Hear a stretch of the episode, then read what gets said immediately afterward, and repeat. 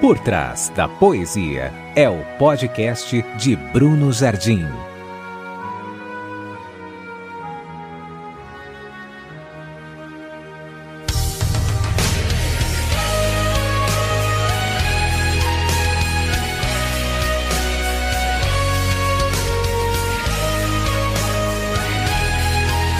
Aqui o poético e o profético se juntam na tentativa de desvendar o que há por trás de cada poesia.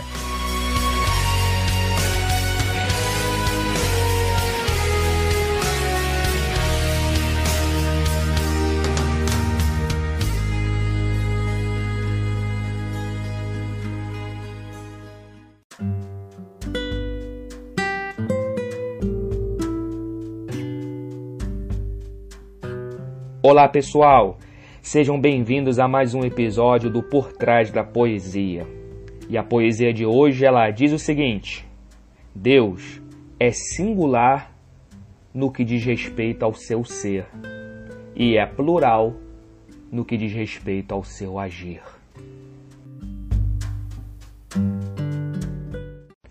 E já reparou como nós andamos demasiadamente ansiosos e que muitas das vezes nossa ansiedade ela é decorrente da percepção que nós temos de não termos o controle de tudo.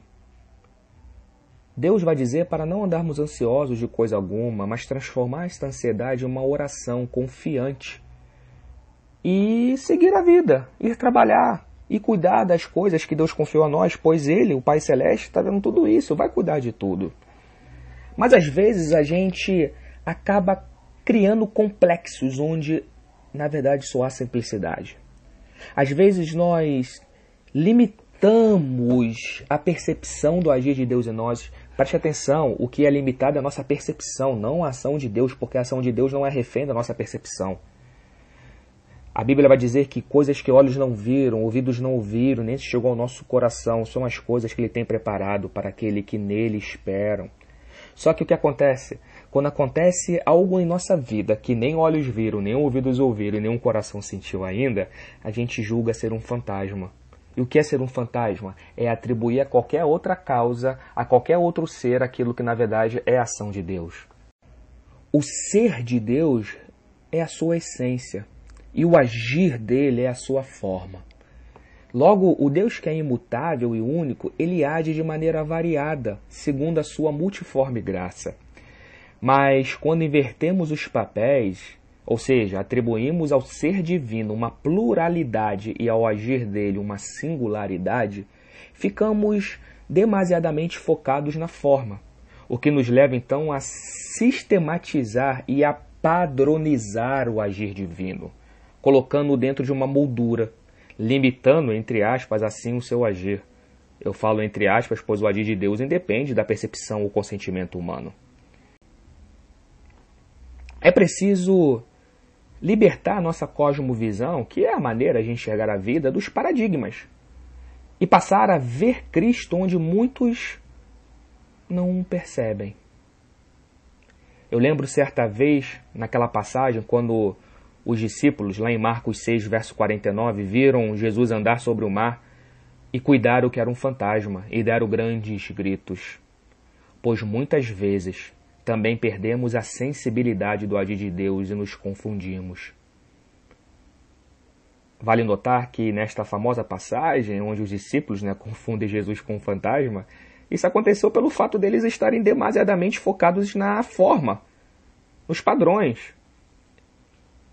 Eles esperavam que Jesus aparecesse, de repente, no barquinho ou nadando, como de costume e é normal. De repente, um barquinho seria muito mais aderente à percepção dos discípulos, pois o barquinho representa a nossa padronização, nossa sistematização, o nosso pré-conceito. Para com isso, pois o melhor é voltar a nossa atenção para a essência divina, pois desta forma vamos estar abertos para as suas variadas formas de agir. Cuidado para não confundir Jesus com fantasma quando acontecer aquilo que o seu olho não viu, seu ouvido não ouviu e o seu coração não sentiu. Há uma história muito interessante registrada em Marcos, capítulo 5, que conta sobre Jairo, o principal da sinagoga.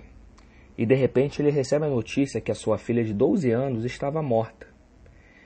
E neste contexto, diz lá a Bíblia, no versículo 36 do capítulo 5 de Marcos, que Jesus, ouvindo estas palavras, disse ao principal da sinagoga: Não temas, crê somente. Como líder religioso, Jairo ele dava mais valor às tradições e ordenanças da lei do que à vida. Ele era o principal da sinagoga, então era um homem completamente letrado, fundamentalizado na lei. E essa ordem de Jesus para crer somente foi justamente para desbloquear a mente de Jairo. Pois minutos antes, Jesus havia, entre aspas, transgredido algumas ordenanças da lei tais como: primeiro, ele se deixou tocar por uma mulher com 12 anos de hemorragia crônica. Você não acha que isso não tem nada demais? Pois, pela lei, qualquer pessoa que tocasse ou fosse tocada por uma mulher nesta situação seria considerada impura. Está lá em Levítico, capítulo 15, versos 25 e 27. Curar aquela mulher e imediatamente a devolver ao convívio social, porque foi isso que Jesus fez com aquela mulher do fluxo hemorrágico, pela lei, após o, o fim do ciclo menstrual, uma mulher ela deveria esperar sete dias para então receber uma espécie de alvará de pureza, para então ter condições de circular novamente em sociedade. Está lá em Levítico 15, 28. Então Jesus também transgride a lei ao liberar aquela mulher ao convívio social. Olha que coisa. E não obstante a tudo isso, Jesus ainda entra na casa de Jairo e toca no cadáver da sua filha. Pela lei, não se podia tocar num cadáver. Quem assim o fizesse, tornava-se imundo. Está lá em Números 19, versos 11 e 14. Portanto, eu trouxe aqui rapidamente algumas situações para evidenciar que, do ponto de vista da lei e de Jairo, Jesus estava imundo. Logo, não estava apto para curar a menina, a filha de Jairo. Por isso que quando Jairo se aproxima de Jesus, antes de qualquer coisa, Jesus já fala: Ô Jairo, não temas, crê somente. Porque dentro de si Jairo já estava sem esperança. Porque ele olhava para Jesus com o olhar da lei. Ele estava desesperado. Agora, Jesus, uma vez não cumprindo a lei do ponto de vista de Jairo, ou desobedecendo-a, não estaria apto para curar a sua filha. Mas Jesus, ele subverte toda a ordem. Ele é o encerramento da lei. Ele é aquele que, no amor, cumpre toda a lei. E o resultado disso é que a menina volta à vida. Jesus cura aquela menina. Porque ele não é refém da nossa moral paradigmática. Nossos paradigmas não moldam o agir de Deus. Tampouco ele, ele é refém da nossa leitura, da leitura que temos da vida. A minha e a sua cosmovisão não vai limitar a ação de Deus. Pois veja, a maioria das pessoas elas acreditam que o livro de Deus ou que o agir de Deus é cheio de códigos, para que apenas um grupo de iluminados, de privilegiados soubessem e pudessem ensinar a maioria o restante, gerando assim um Deus elitivo. E nisso acaba formando aqueles que seriam os decodificadores desses códigos das leituras de Deus. Jário se via assim como detentor de uma revelação única que só ele tinha acesso através da lei. Embora que Jesus tenha dito e repetido, várias vezes ele repetiu que as palavras dele não eram textos, mas sim espírito e vida.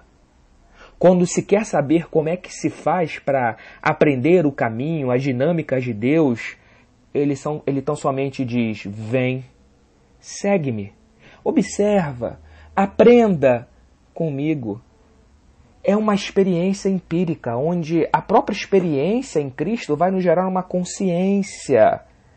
O problema é que a gente fica refém de nossos paradigmas. Mas Jesus diz: Olha bem para mim e você vai ver, vai descobrir, vai saber como Deus é e como o homem deve ser. Nós devemos olhar a vida pelas lentes de Cristo. E dessa forma a vida vai se abrindo todo dia. Saiba que quem nasceu de uma virgem, andou por cima do mar, transformou água em vinho e venceu a morte, não é refém das leis da biologia, da física, da química e tampouco da vida. Então, quem é o homem? Quem somos nós para querer limitar e ditar o seu agir? Talvez você, em algum momento da vida, se comporte como Jairo. Você olha para a sua situação e você mesmo julga que aquela situação é impossível de ser resolvida porque você olha com os seus traumas, com as suas dores, ou às vezes até pela lei. A mesma palavra que Jesus disse para Jairo é a mesma que ele diz para nós. Não temas, crê somente.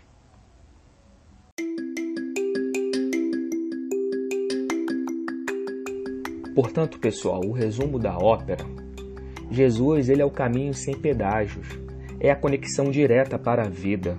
O crer somente derruba qualquer crença limitante e remove os obstáculos montanhosos impostos por nós mesmos. O que ele tiver para fazer, ele fará. Ele é espírito, ele é vida, ele é um ser pessoal. E quanto mais isto esta verdade for grandiosa e inesgotável em nossa vida, maior será a aplicação, a percepção desta verdade. Pela desburocratização da vida, creia somente e descanse nisso.